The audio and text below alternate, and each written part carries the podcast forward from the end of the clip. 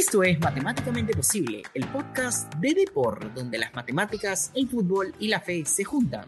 Juan Carlos Arabea, quien les habla, y Daniel Aliada analizan y debaten sobre la pelotita al ritmo de datos y estadísticas.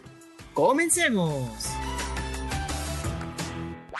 ¿Qué tal, Dani? ¿Cómo estás? ¿Cómo va todo? Eh, bien, Juan Carlos, emocionado porque dejamos en el tintero el tema de qué futbolistas de la Liga 1 eh, podría tomar en cuenta el actual director técnico Juan Máximo Reynoso.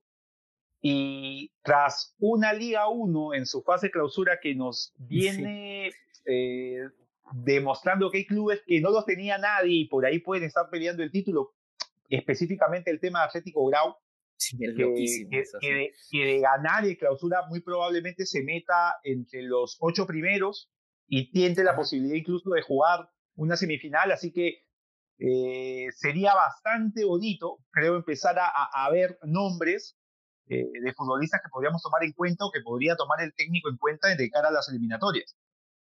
Sí, sí, de todas maneras. Es más, yo te diría una cosa muy subjetiva, es la liga peruana es más entretenida de lo que uno cree. Y de verdad yo los invito a nuestros oyentes que, como dicen, uy, pero como les ha ido mal a los, a los equipos peruanos en, en Libertadores, por ejemplo, entonces dejan claro de lado de la Liga Peruana, pero en realidad es más divertida de lo que uno cree. Mm. Pero, y si vamos a los datos, ya como tú decías... suelta, y, suéltate uno para a partir de ahí empezar a, a, conversar.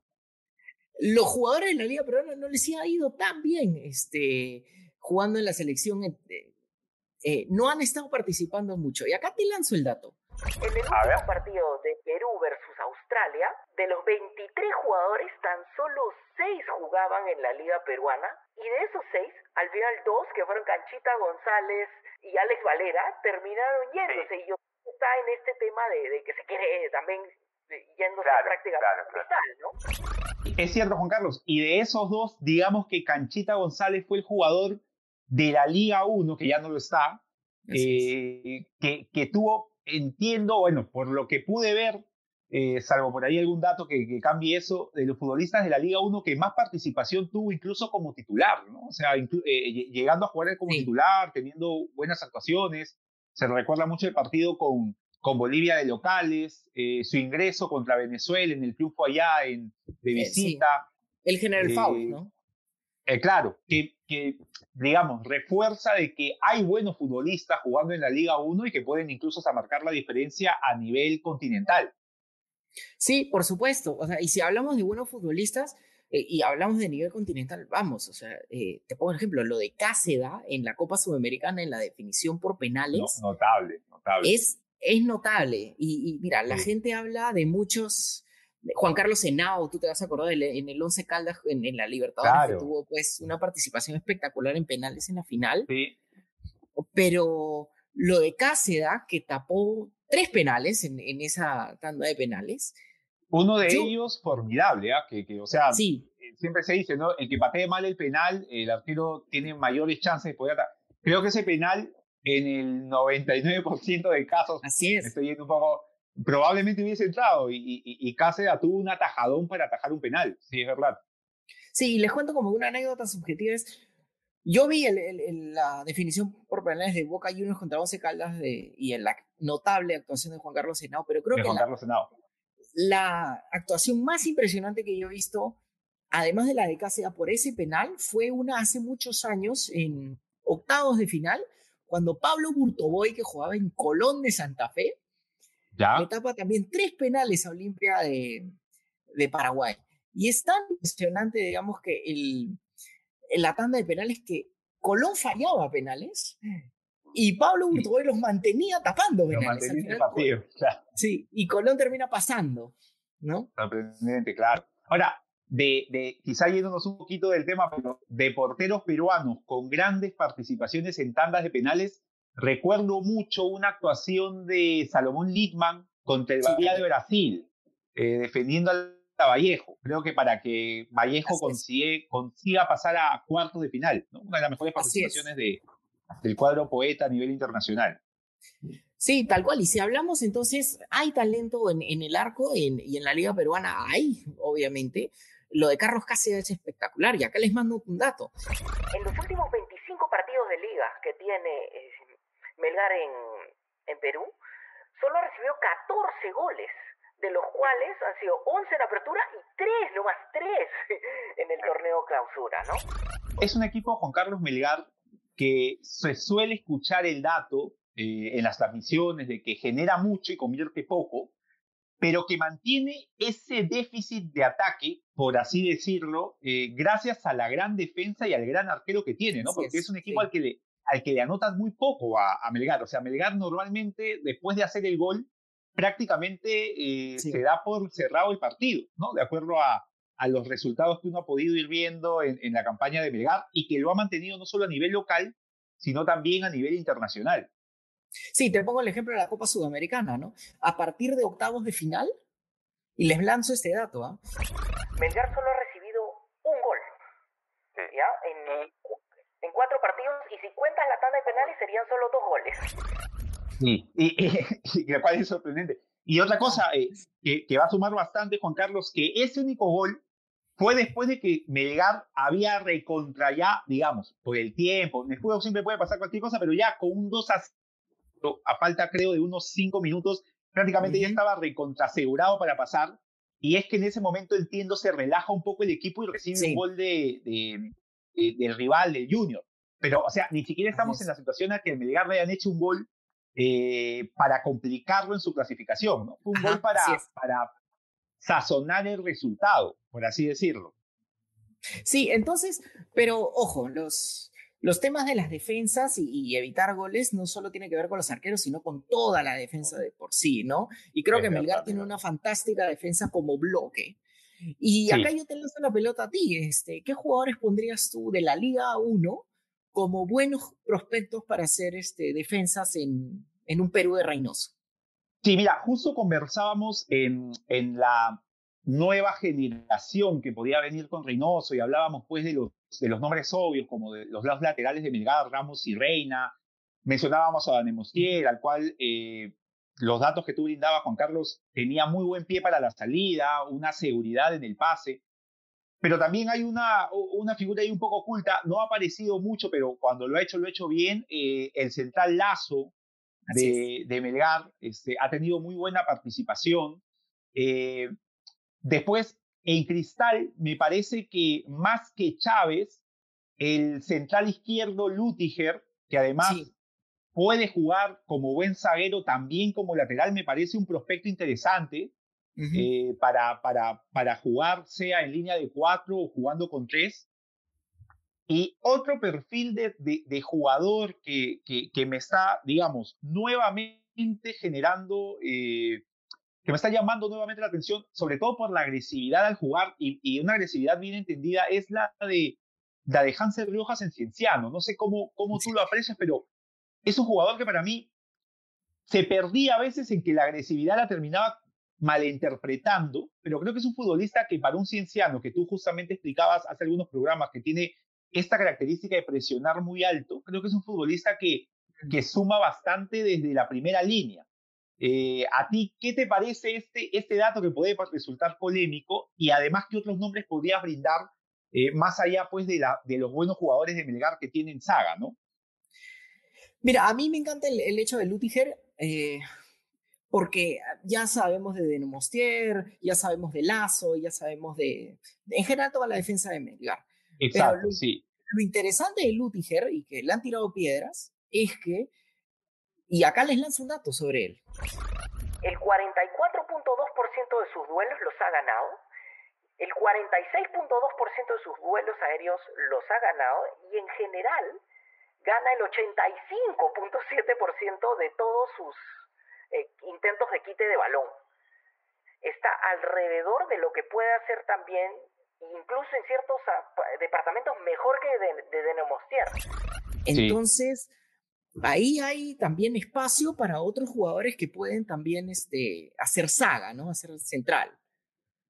¿Tú cómo verdad, lo ves? Y que, que, que, dicho sea de paso, eh, Juan Carlos, y, y, se mencionó o se sugirió en algún momento, eh, Cristal con Lutiger en defensa, no solo por los resultados que obtuvo, que creo que empieza a ser titular eh, tras el partido con, con Sport Huancayo, cuando ganan en Arequipa, Edgar juega Lutiger, eh, hay otro resultado en el cual Cristal logró mantener la valla en serio y también, también está Lutiger, que más allá, digamos, de acomodar a Merlo a la derecha, porque él es zurdo y tiene que jugar como segundo central, le ha ido mejor a Cristal que cuando Gianfranco Chávez, que también es un buen futbolista, pero siento yo que se ha estancado un poco, es el lateral derecho, es digamos el central por derecha y Merlo el central por izquierda. No sé si la ubicación de Merlo quizá los pueda ayudar a repotenciarse a uno y al otro por ahí disminuirlo, pero creo que en números, eh, a nivel, digamos, de resultado final, Lutiger le ha hecho bien a Cristal. O sea, siento que, que le permite utilizarlo a Merlo en una posición que se le acomoda más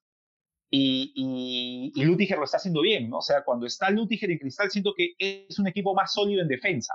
Así que es un futbolista que me da la impresión, eh, es seleccionable.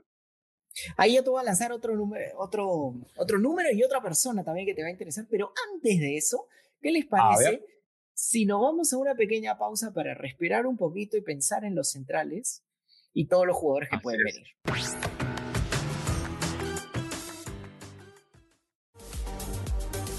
Visita deport.com y mantente al día de todo lo que sucede en el mundo deportivo.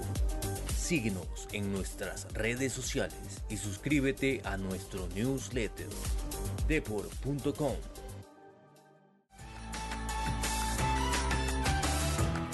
Estamos de vuelta en Matemáticamente Posible, el podcast de Deport, donde las matemáticas, el fútbol y la fe se juntan. Entonces, estábamos hablando sobre la defensa, Lutiger salió, salió de Mostier, eh, Reina Ramos hablé de Hansel Riojas, ¿ah? que alguna vez estuvo convocado con Gareca en una Copa América. Sí, a mí personalmente, ¿sabes qué? Hansel Riojas, el problema que yo le tengo, y esto es una también de vuelta apreciación subjetiva, es que a mí me ponen nerviosos los centrales que son agresivos. Zambrano, te, estoy hablando a ti. Y eso es, muy, es muy de Zambrano, sí, es verdad eso. Es verdad eso. Y, y, te acuerdas cómo empezó Zambrano, que era, caminábamos con la mano en el corazón pensando que lo iban a expulsar a Zambrano y a veces había jugadas de lucha libre que tenía Zambrano. Es verdad. Entonces, yo por eso sí sería bien duro. Que de vez en cuando. Sí, sí, sí, sí. Sí. Que además, nombrándolo de Zambrano, digamos, es un futbolista que parece haber llegado a una madurez no obstante, hay momentos de Zambrano en los cuales parecía, hay ciertos rebrotes de agresividad en el juego de Zambrano que ya, digamos, son parte de una, de, de, una marca registrada, es verdad.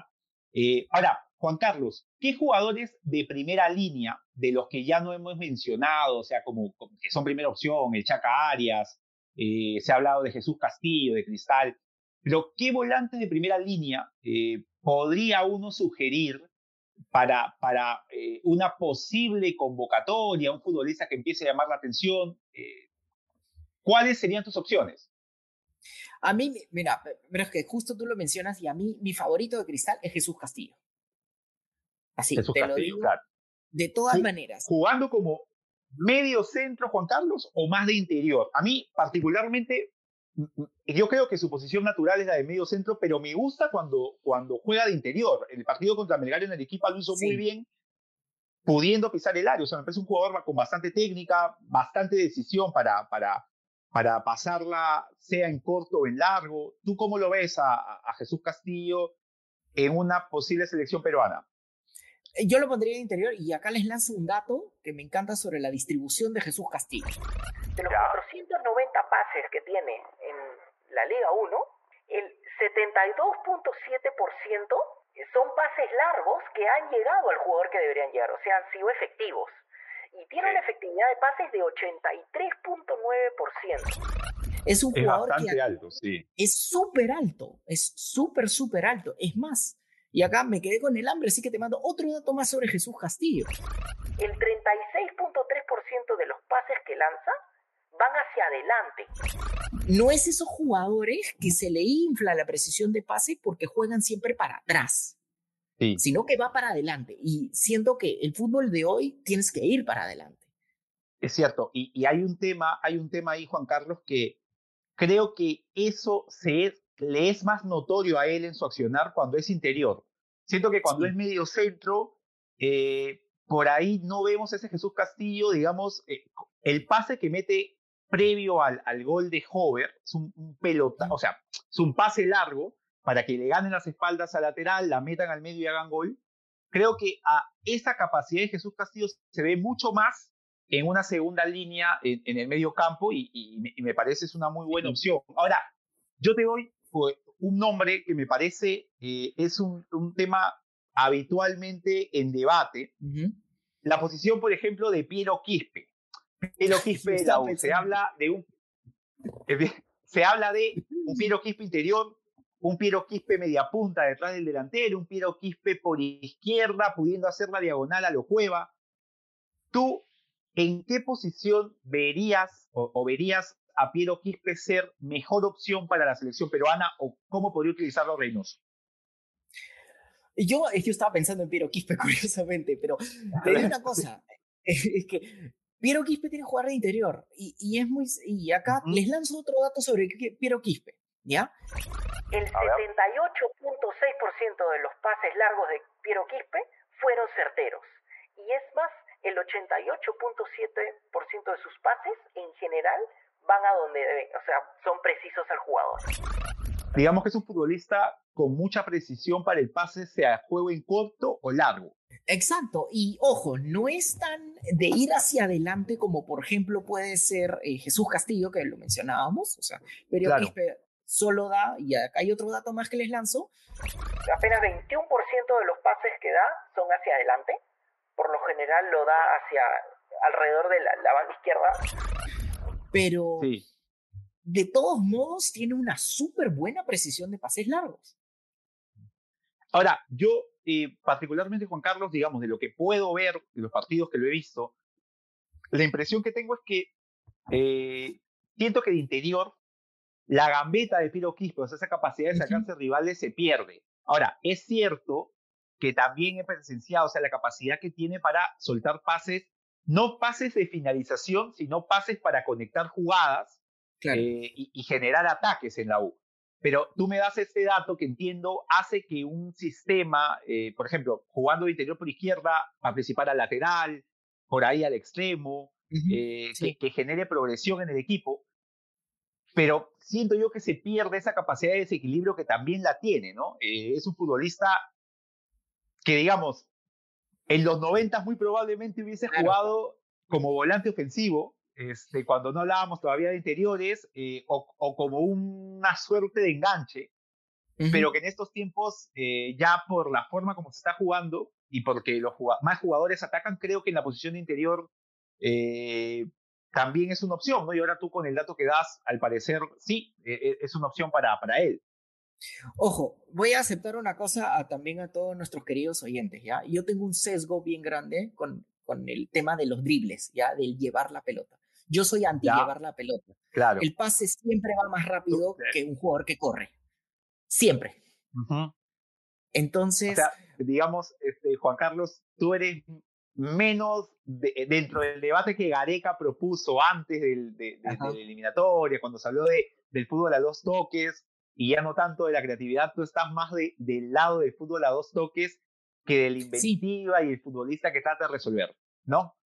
Sí, por supuesto, porque además yo siento que no le, el jugar a los pases tampoco le quita la inventiva, porque todos los pases que hace un desborde de carrillo y un pase. Entonces, eso de el desborde a lo largo de toda la cancha, con dos pases llegas más rápido.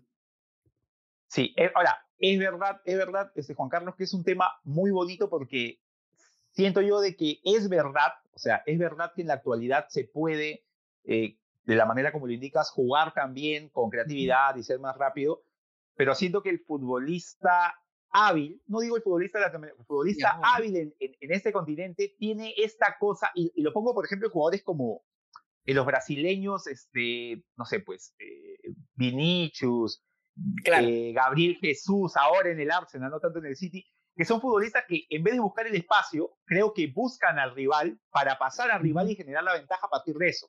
¿no? Entonces, es un tema muy propio del futbolista latinoamericano, pero sí es cierto que cada vez se trata de implementar más lo otro, ¿no? El juego al espacio, del juego al pie, de tratar de, de las triangulaciones, el tercer hombre. que, que hacen, y, que por ejemplo, con un jugador como Piero Quispe, existe este debate, ¿no? Piero Quispe gambeteador o Piero Quispe preciso en los pases. Y creo que ambas cosas las hace bien. Ahora, el tema es saber qué le sirve más al equipo. Y ahí entra el debate que, creo que daría hasta para un programa. Sí, por supuesto, es un debate más táctico, ¿no? Este, entonces, de acuerdo contigo. Pero antes de entrar al debate, porque yo también tengo un nombre en la cabeza, que además es de tu equipo, de hecho, se de paso, eh, vamos a una pequeña pausa para generar un poco de, digamos, que emociona el tema. Emoción, de misterio, vamos, sí.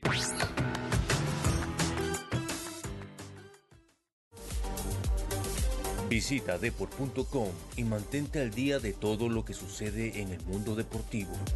Síguenos en nuestras redes sociales y suscríbete a nuestro newsletter deport.com.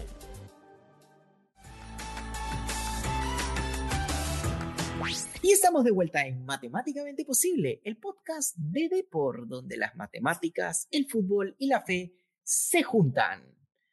Entonces, Dani, estábamos hablando pues de este tema, los pases más rápidos, el drible. Ibas a, a sugerir un nombre. Sí. Sí, por Ibas a sugerir un nombre para ponerle más sazón ahí al, pequeño debate que se armó, sí. Así es, estábamos hablando justamente de Piero Quispe, que es, todos saben obviamente en el programa, todos nuestros oyentes, de que Dani es de Alianza Lima, y habló del compadre, que es de Piero Quispe de la U. Pero ¿y qué pasa con Jairo Concha? Así es. ¿No? Entonces, Jairo Eso, por ejemplo, eh, es un jugador desequilibrante, sí. Sí, e, ese es un tema, Juan Carlos. Yo, o, sea, por ejemplo, ¿cómo tú ves a, Juan, a, Jairo Concha? O sea, las, características de él las sabemos. ¿no? Es un futbolista con técnica, con un buen disparo, eh, con un buen pase. Tiene una capacidad importante para zafar de los rivales. Siento que cuando gira, eh, pese a no ser un futbolista grande, es muy potente para pasar. Sí. Entonces, eh, ¿en qué posición tú lo considerarías capaz de explotar, o sea, jugando al lado de un volante de primera línea, jugando por izquierda para hacer las diagonales, jugando de interior, de media punta, ¿dónde lo ves? Porque es un perfil parecido, ¿no? O sea, ¿dónde lo ves tú mejor? Yo lo veo en medio de ataque y te lo digo, y te digo por qué. Porque acá les lanzo otro dato sobre Jairo Concha. De sus 561 pases, el 33.2% de ellos han ido hacia adelante y el 28.2 de ellos hacia la derecha o por la derecha. No es un jugador que la pasa tanto atrás, tan solo el 15.3% de sus pases van hacia atrás. Entonces es un jugador ofensivo, para adelante. Ajá, exacto, exacto. Que se nota mucho además, eh, eh, Juan Carlos, la capacidad esta que te indicaba de que tiene cuando logra girar, siempre pasa. E incluso en el último gol, eh, bueno, en el penúltimo partido de Alianza contra, contra Sport Huancayo, filtra un pase hacia adelante que lo normal hubiese sido tocarle un costado y moverse para recibir, y él la filtra entre dos rivales hacia adelante. O sea, es un futbolista que juega mucho así. Entonces, no, o sea, como interior, ¿qué hacer? Pero a mí me da la impresión que un Jairo Concha jugando, por ejemplo, en un 4-3-3, en una posición similar a la de Cueva, con un lateral que le pase mucho, creo que es una, una opción, eh, todavía porque es un futbolista que pisando el área tiene además el disparo, o sea, creo que mm. eso, eso ayuda mucho. Pero jugando como cueva, Jairo Concha, eh, eh, hacia la izquierda es lo que yo te estoy entendiendo. Claro, de izquierda con la capacidad. Sí, sí, por eso digo, con un lateral, me imagino a un Paolo Reina pasándole constantemente por la izquierda, eh, prácticamente con un extremo cuando Perú tiene que atacar y con un Jairo Concha pudiendo irse al medio, pudiendo generar esa ventaja en ese espacio y, y, no quitándole la capacidad de disparo, porque algo bueno que tiene también es, es muy parecido a lo de Sergio Peños, esa capacidad de poder sacar el disparo y pegarle bien, además que creo que es algo que, que es bien valorado actualmente, ¿no? Sobre todo cuando hay defensas cerradas y poca posibilidad de ataque. Sí, ahí habría que tener cuidado con el tema de Paolo Reina, ¿ya? Porque Paolo Reina creo que por funcionamiento es que nosotros lo vemos tan arriba.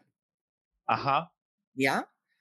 Pero, por ejemplo, eh, y se van a sorprender con lo que yo voy a decir, Paolo Reina en general, sus números en comparación a Alejandro Ramos, que es el otro lateral derecho de, Melgar, tiene mejores números defensivos que Ramos ah. en comparación a ofensivos. Y acá les lanzo un dato.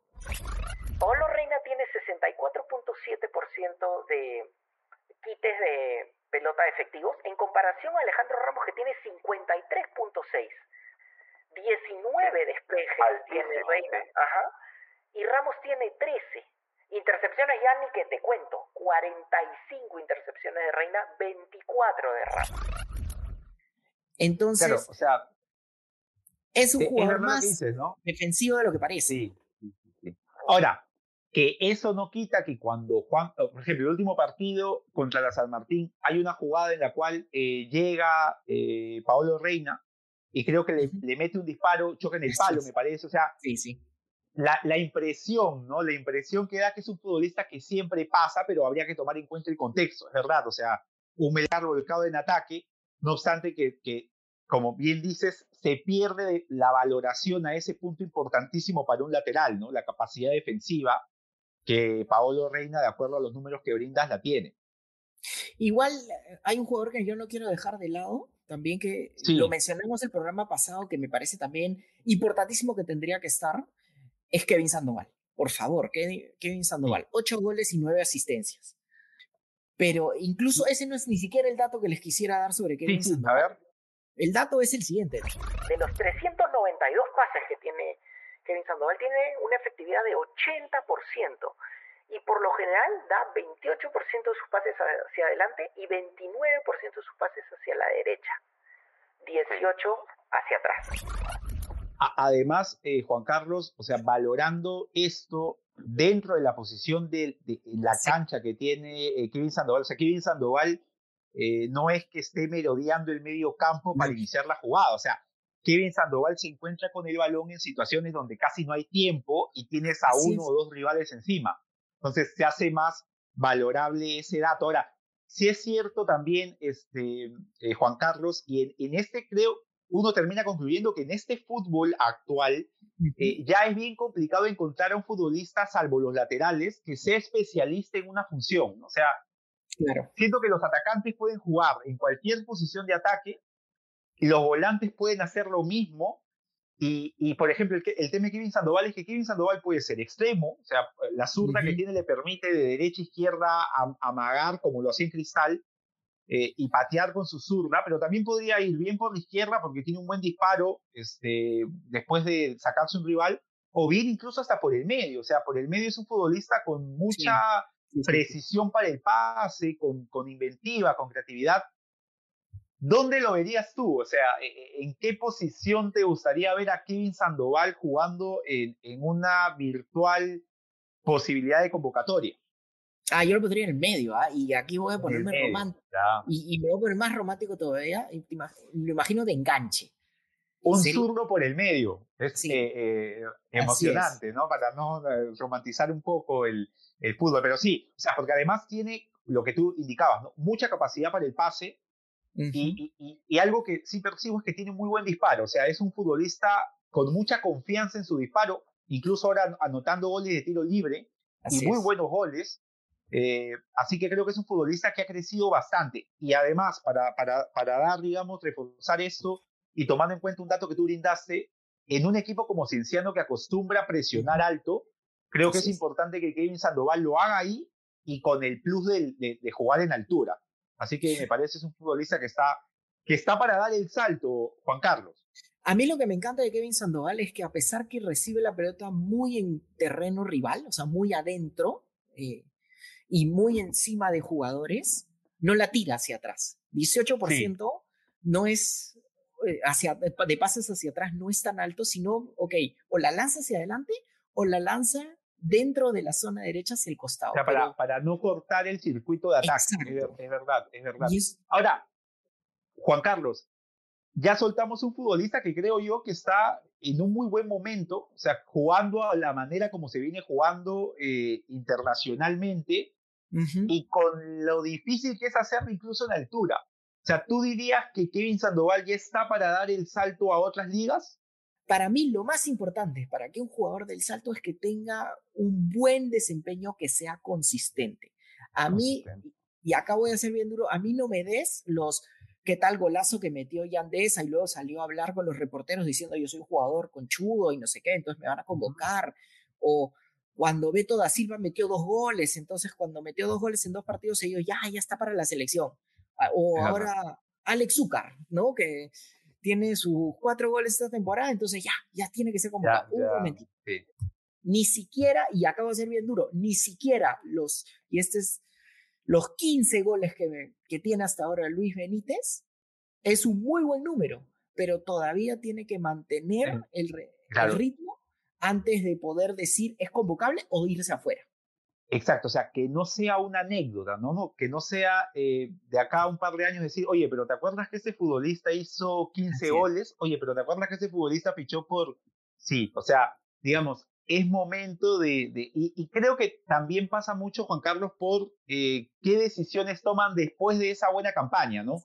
O sea, eh, tiene que ver también eso, eh, más allá de la constancia del futbolista, pero sí es cierto que habría que empezar a evaluarlos después de un par de, de, buenas temporadas. O sea, si bien ciertos jugadores que aparecen de un momento a otro, pero, por ejemplo, el caso de Kevin Sandoval, Juan Carlos, creo que es un futbolista que eh, más allá de un paso algo lúgubre en cristal, mm, digamos, por la expectativa que puedo generar después de un buen año en Ayacucho, pero que después en, Cienciano ha, venido demostrando y ahora sobre todo me parece que ha explotado y, lo ha hecho bien.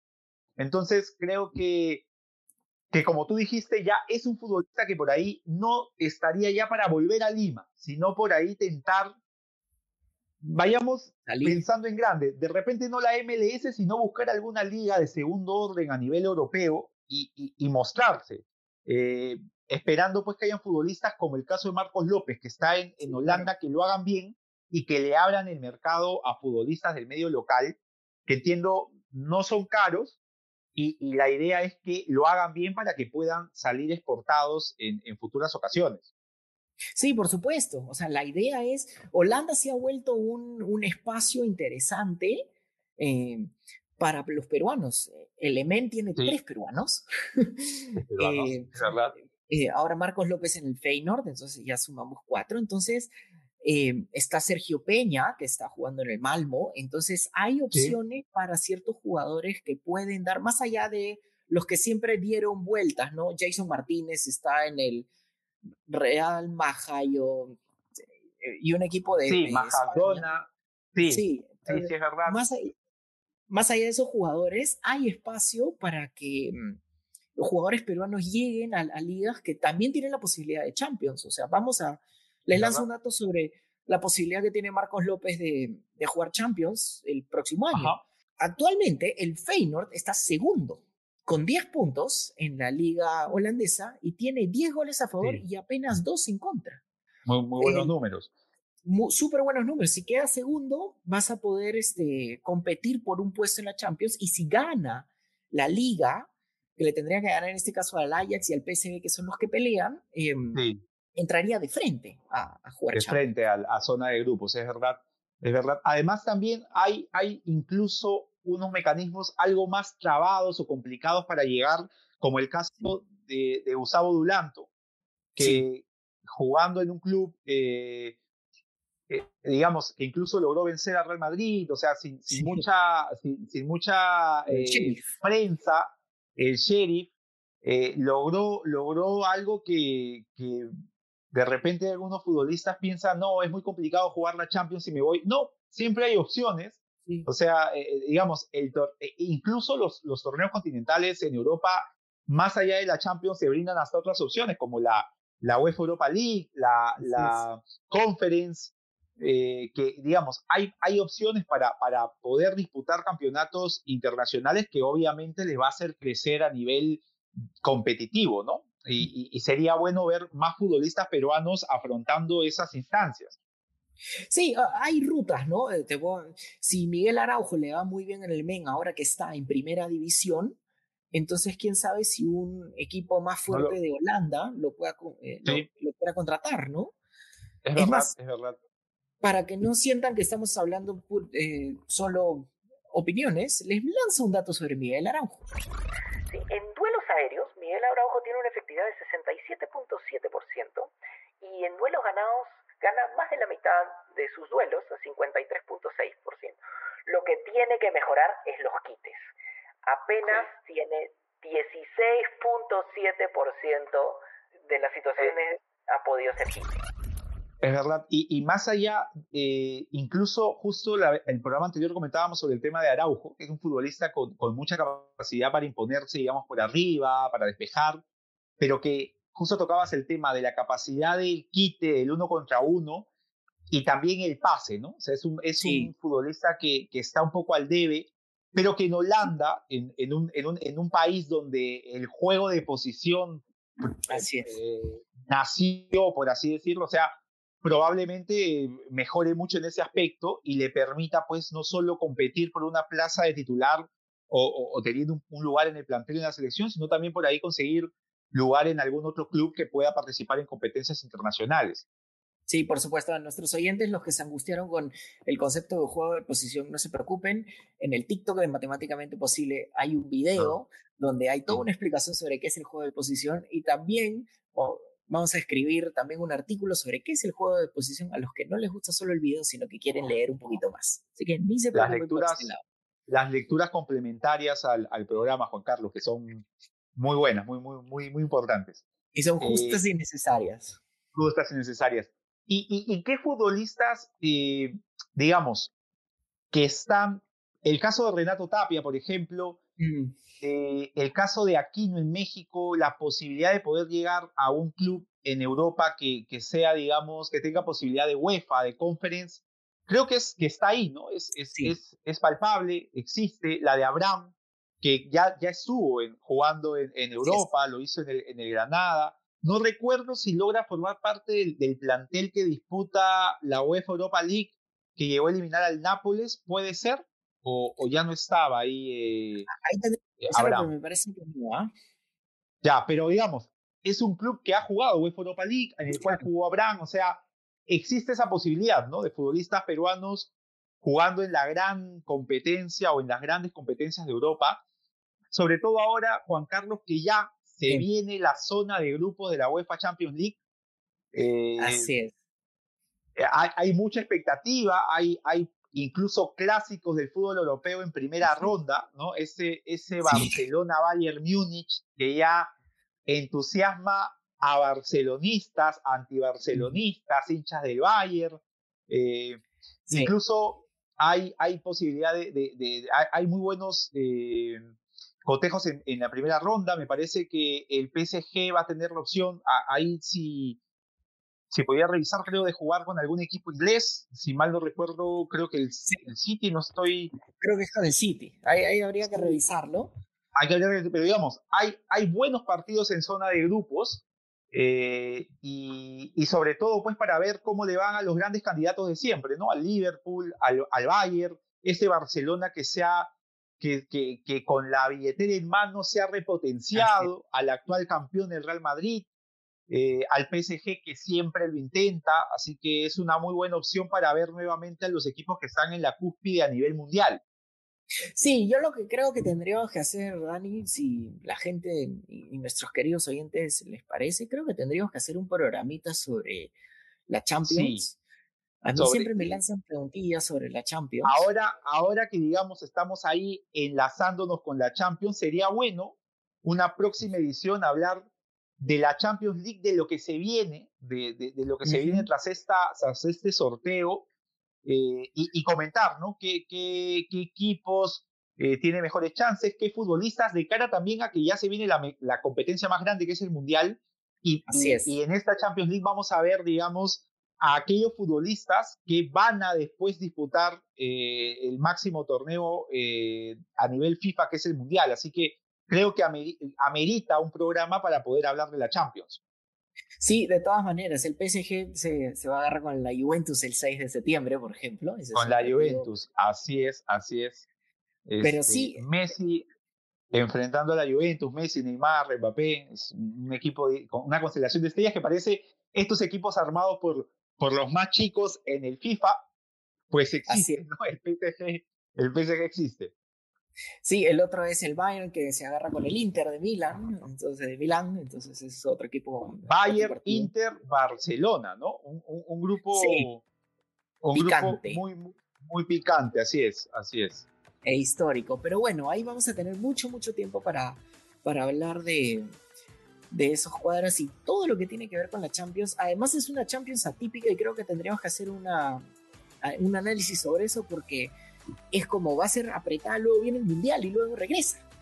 Sí, es verdad. O sea, prácticamente este año es como que octubre fuese diciembre. O sea, todos los, campeonatos tienen que acabar en octubre. Luego vamos a tener por ahí un par de fechas FIFA y el Mundial, ¿no? Así para, para ir con todo este, a fin de año. Sí, por supuesto. Y no se preocupen también nuestros queridos clientes. Vamos a tener, yo creería que más de un programa hablando sobre el Mundial en la época del Mundial. Exacto, sí. Y ahí lanzarles también el datito del famoso libro de Matemáticamente Posible que saldrá también para esas fechas. Sí, de todas maneras comentarlo. Pero por hoy creo que hay que colgar un ratito los, los chipunes, dar un pequeño respiro y pensar en cómo se dará la Champions y alistarnos para el viaje al, viejo continente, Juan Carlos, y empezar con, con, lo que viene a ser la Champions, esta Champions atípica, como dices, para el año 2022, en año de Mundial. Así que va a estar bonito lo que se viene. Así es. Y solo para cerrar, mis queridos oyentes, ¿ustedes qué creen? ¿Quiénes van a dar el salto en Perú? ¿Quién gana la Champions? Esa es otra pregunta también les haría. ¿Y cuál es el partido que más les interesa? Obviamente siempre pueden compartir un rejo con nosotros todos sus pesares y, e ideas. Pero bueno, por hoy creo que nos quedamos acá, así que la próxima semana nos vemos en barco hacia el viejo continente. Un abrazo para todos. Abrazo con todos. Chao, chao.